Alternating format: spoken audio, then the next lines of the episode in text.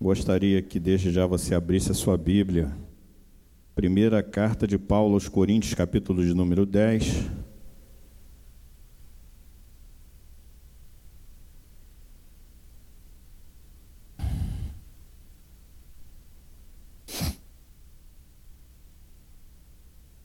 A minha versão é NVI. Capítulo de número 10, a partir do versículo 1. Quero dizer que para mim é motivo de alegria estar na casa do Senhor, é motivo de alegria e de responsabilidade também ter a oportunidade de trazer a palavra de Deus nessa manhã, onde temos orado e pedindo orientação do Espírito Santo daquilo que Deus já tem ministrado ao nosso coração. Eu, quando cheguei aqui amanhã pela manhã, falei, vou, vou orar um pouco. Procurei um lugar mais reservado para orar. E, e lá estava um obreiro e ali a gente começou a conversar. E confesso, e ali estava o Luciano, e ali nós conversamos algo concernente à palavra que eu vou estar pregando hoje. Uma palavra que Deus colocou no meu coração, que corta primeiramente em nossa vida, em minha vida em especial, porque eu sempre digo que quando eu prego, eu sou o primeiro da rela. Né? Eu sou o primeiro da relação, Deus tem falado, Deus me exorta, Deus me edifica, Deus me consola e, e aprove a nós estar pregando a sua palavra hoje nessa manhã. E eu quero ler com você essa palavra. Primeira carta de Paulo aos Coríntios diz assim: Porque não quero, irmãos, que vocês ignorem o fato de que todos os nossos antepassados estiveram sob a nuvem e todos passaram pelo mar. Em Moisés, todos eles foram batizados na nuvem e no mar Todos comeram do mesmo alimento espiritual e beberam da mesma bebida espiritual, pois bebiam da rocha espiritual que os acompanhava, e essa rocha era Cristo.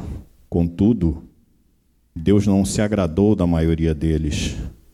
Por isso, seus corpos ficaram espalhados no deserto. Essas coisas ocorreram como exemplos para nós, para que não cobicemos coisas más como eles fizeram. Não sejam idólatras, como alguns deles foram, conforme está escrito: O povo se assentou para comer e beber, e levantou-se para entregar-se à farra. Não pratiquemos imoralidade como alguns deles fizeram, e num só dia morreram vinte e três mil. Não devemos pôr o Senhor à prova como alguns deles fizeram e foram mortos por serpentes e não se queixam, como alguns deles se queixaram, e foram mortos pelo anjo destruidor. Essas coisas aconteceram a eles como exemplos e foram escritas como advertência para nós sobre quem tem chegado o fim dos tempos. Assim, aquele que julga estar firme, cuide para que não caia. Não sobreveio a vocês tentação que não fosse comum aos homens. E Deus é fiel. Ele não, me, não permitirá que vocês sejam tentados além do que podem suportar. Mas, quando forem tentados, Ele mesmo lhes providenciará um escape para que possam suportar. Curve sua cabeça. Senhor, queremos te agradecer pelo privilégio e a oportunidade, ó oh Pai, de estarmos aqui pregando a tua palavra.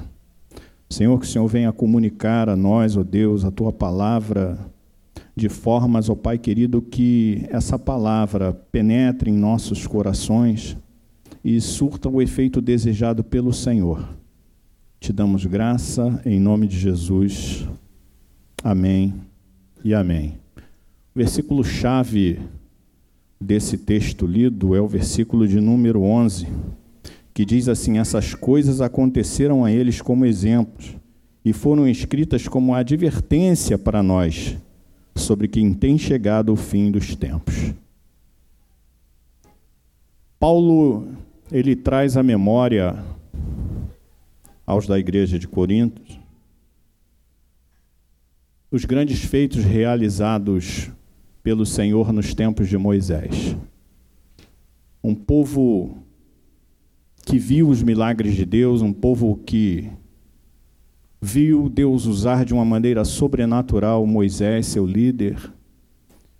Um povo que literalmente viu coluna de fogo, nuvem, ou seja, um povo que experimentou durante a sua trajetória pelo deserto, do qual Deus os havia tirado com mão forte de uma opressão de mais de 400 anos. Esse povo contemplou, esse povo viu as maravilhas de Deus, como eu tenho certeza que nenhum de nós viu algo tão sobrenatural como as coisas que aconteceram ao povo de Israel nos tempos de Moisés.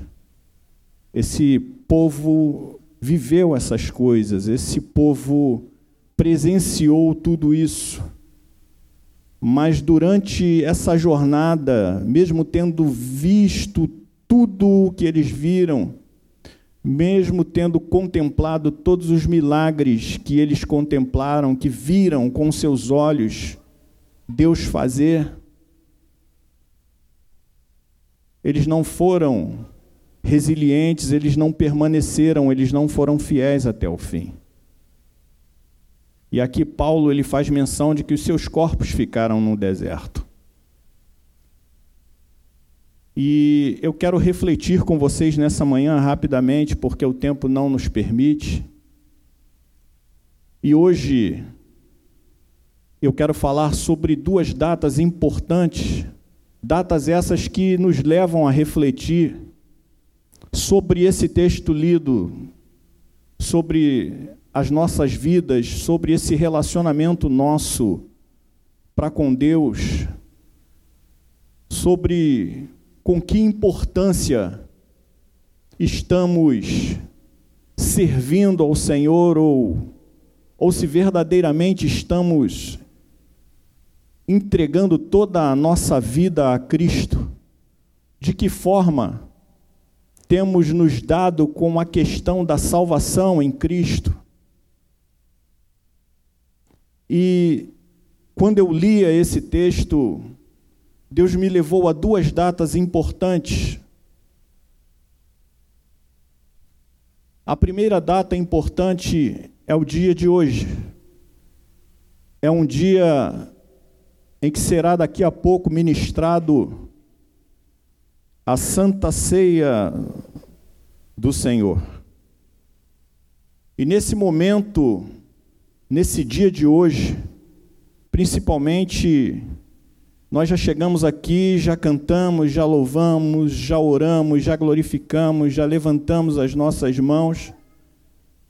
Mas quando chega no momento da Santa Ceia, nós somos levados a refletir.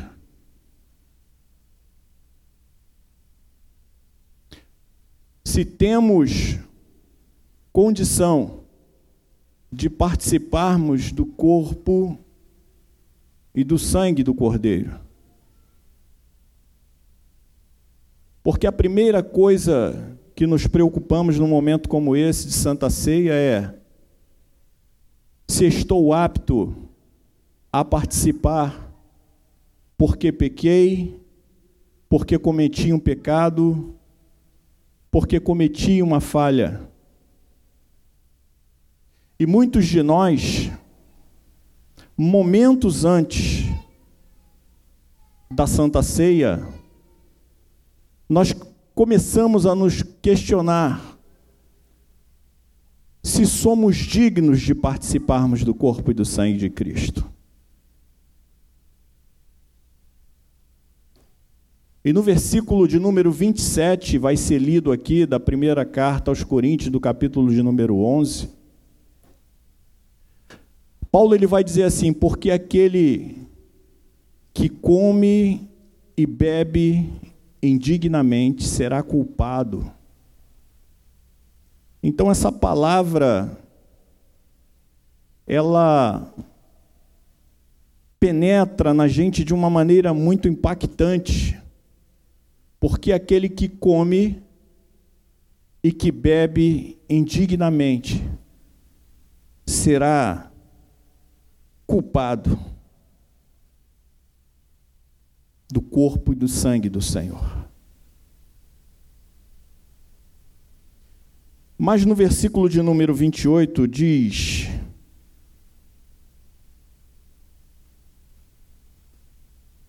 Examine-se cada um a si mesmo,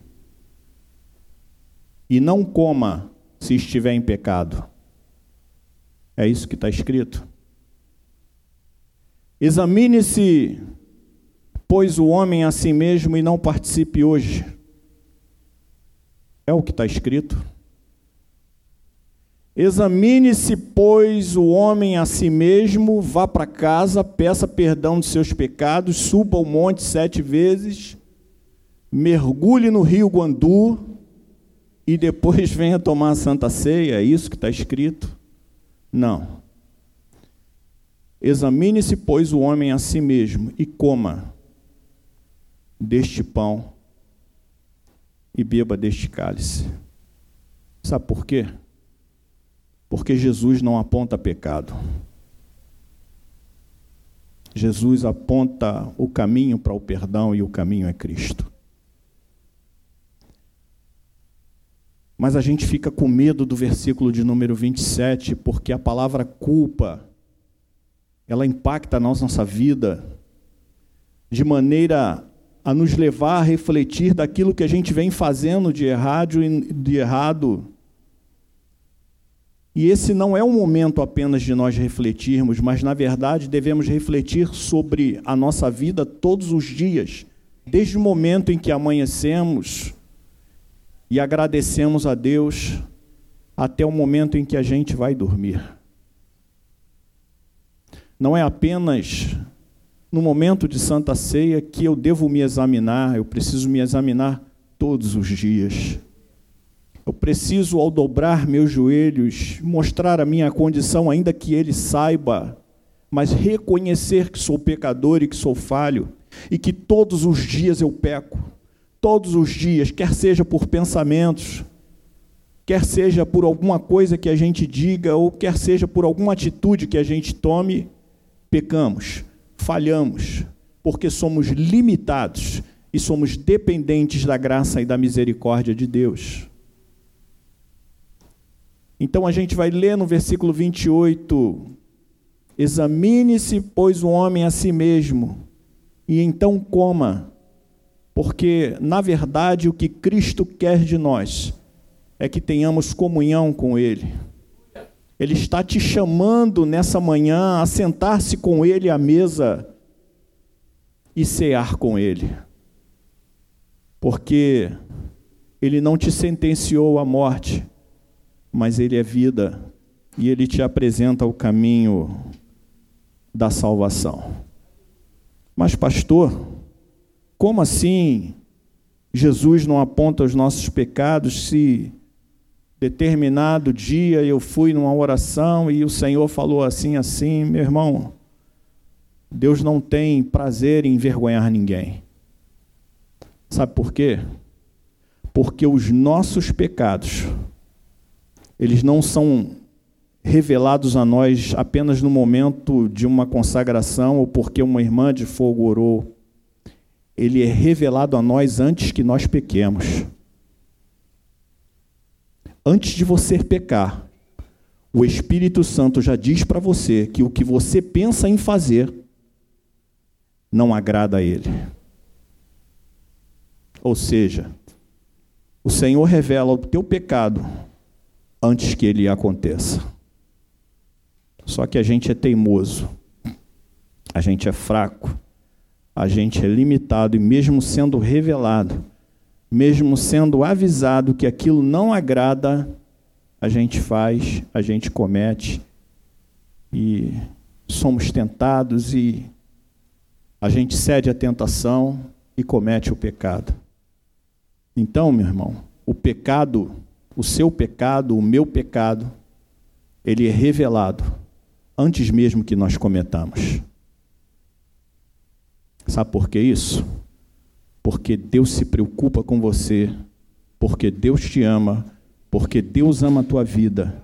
E quando te sobrevém a tentação, o Espírito Santo de Deus já te avisa: olha, você vai cair. Examine-se, pois, o homem a si mesmo, então coma desse pão e beba desse cálice. E uma outra data que nos leva muito a refletir sobre esse texto de 1 Coríntios capítulo 10, em que Paulo traz à memória todas as coisas, tudo aquilo que Deus fez pelo povo. É o culto de final de ano. Porque no culto de final de ano, a gente faz promessas. A gente, muitas igrejas, muitos lugares eu já vi isso, as pessoas, olha, escrevam aí, pastores, aquilo que você quer vencer no ano de 2023. Coloca aí como propósito, estabelece isso na tua vida e começa e tal, e você coloca ali.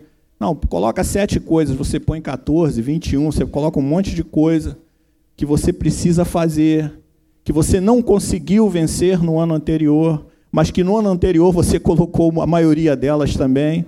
Só que passou o ano e você não conseguiu. Você teve 365 dias no ano, e a maioria dos propósitos que você estabeleceu para o ano seguinte, você não conseguiu. Quando a gente promete a Deus, olha, Senhor, eu vou mudar determinadas atitudes, coisas que eu estou fazendo escondido, talvez você pense isso de Deus, e eu não consigo vencer isso, mas no ano que vem eu vou me esforçar nesse sentido e não vou mais fazer. Mas você acaba fazendo, você acaba não cumprindo essa promessa.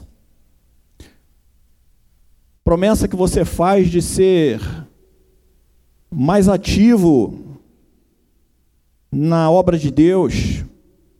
Olha, Deus, ano 2023, eu vou fazer isso, eu vou fazer aquilo, eu vou fazer aquilo outro.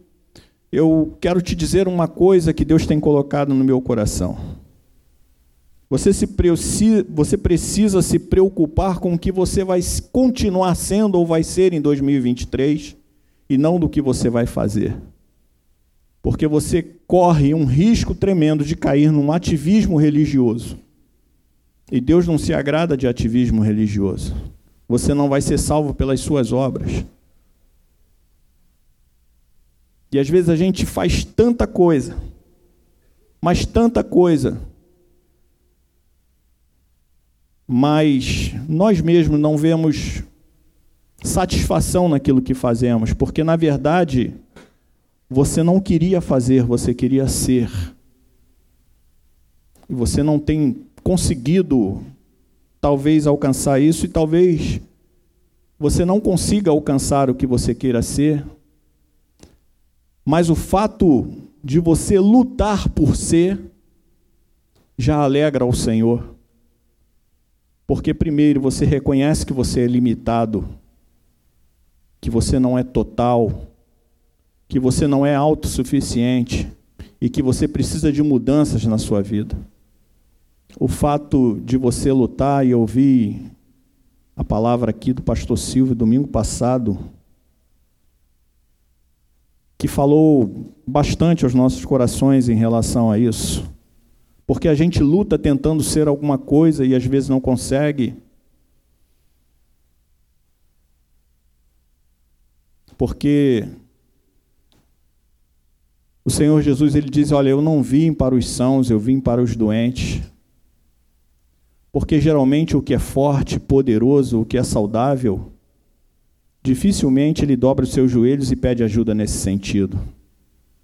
Primeiro, porque confia na força do seu braço. Segundo, porque confia no seu vigor. Mas aquele que se declara fraco, o poder de Deus se aperfeiçoa na sua fraqueza. Nós estamos falando aqui sobre uma igreja. Paulo ele está se dirigindo a uma igreja cheia de problemas, assim como a nossa. Assim como eu e como você, que tem limitações e às vezes não quer admitir isso, que a gente tem limitações na nossa vida. Que precisamos da graça e da misericórdia de Deus e muito também da comunhão dos santos para conosco. Então, esse, esses dois momentos distintos, essas duas datas, nos levam a refletir sobre isso que Paulo está falando no capítulo de número 10. Que houve um povo que foi tirado com mão forte da escravidão, que viu os milagres, que viu o poder de Deus sendo manifesto em suas vidas, mas que tiveram seus corpos abandonados no deserto. Não viram a terra prometida, porque não permaneceram, não foram fiéis até o fim. Eu quero dizer para vocês que é difícil permanecer, não é fácil. E para permanecer de pé, a gente precisa da ajuda de Jesus para levantar todos os dias e lutar contra você mesmo, contra o seu próprio eu, você precisa da ajuda do Espírito Santo. Porque se você levantar e não pedir a ajuda do Espírito Santo, esse adversário chamado eu vai te derrubar várias vezes, vai te nocautear, vai te levar para o canto das cordas e vai bater em você de uma maneira que vai chegar um tempo em que você vai dizer: Eu não aguento mais.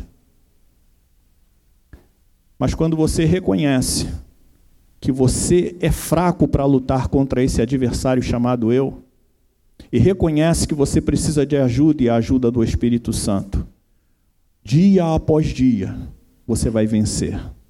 Dia após dia você vai obtendo vitórias. Dia após dia você vai vencendo o pecado.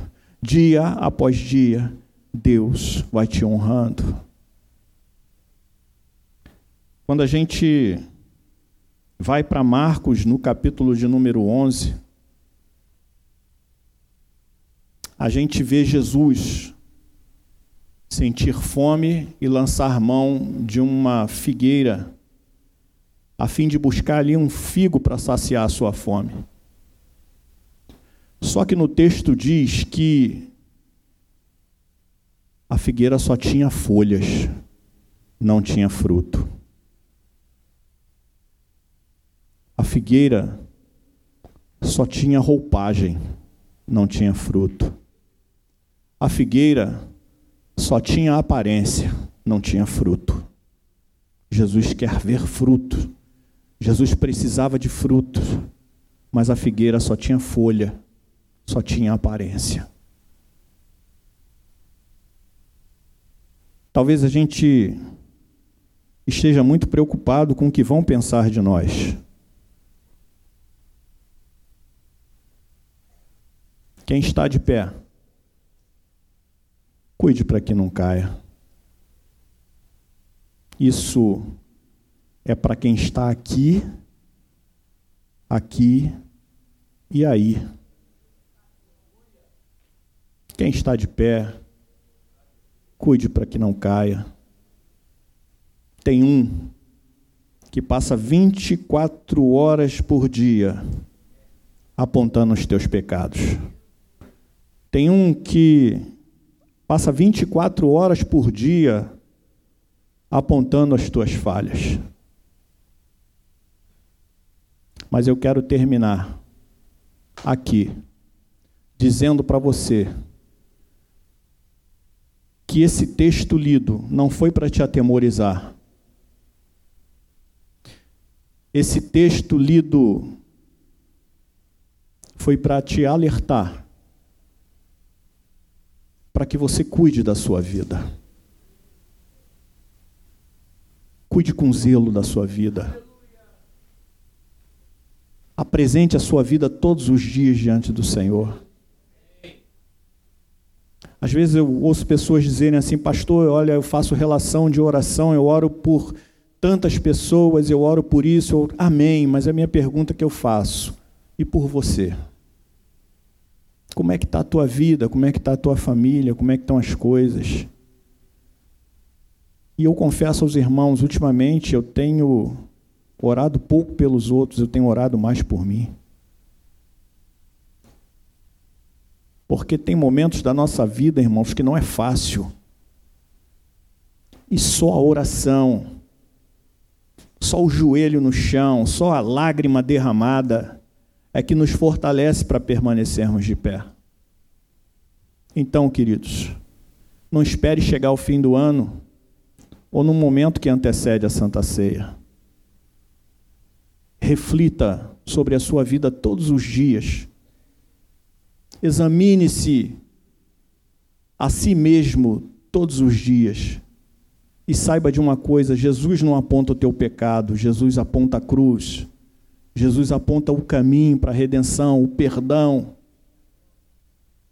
O diabo aponta o teu pecado todos os dias. Aquele que está de pé, cuide para que você não caia, cuide da sua vida.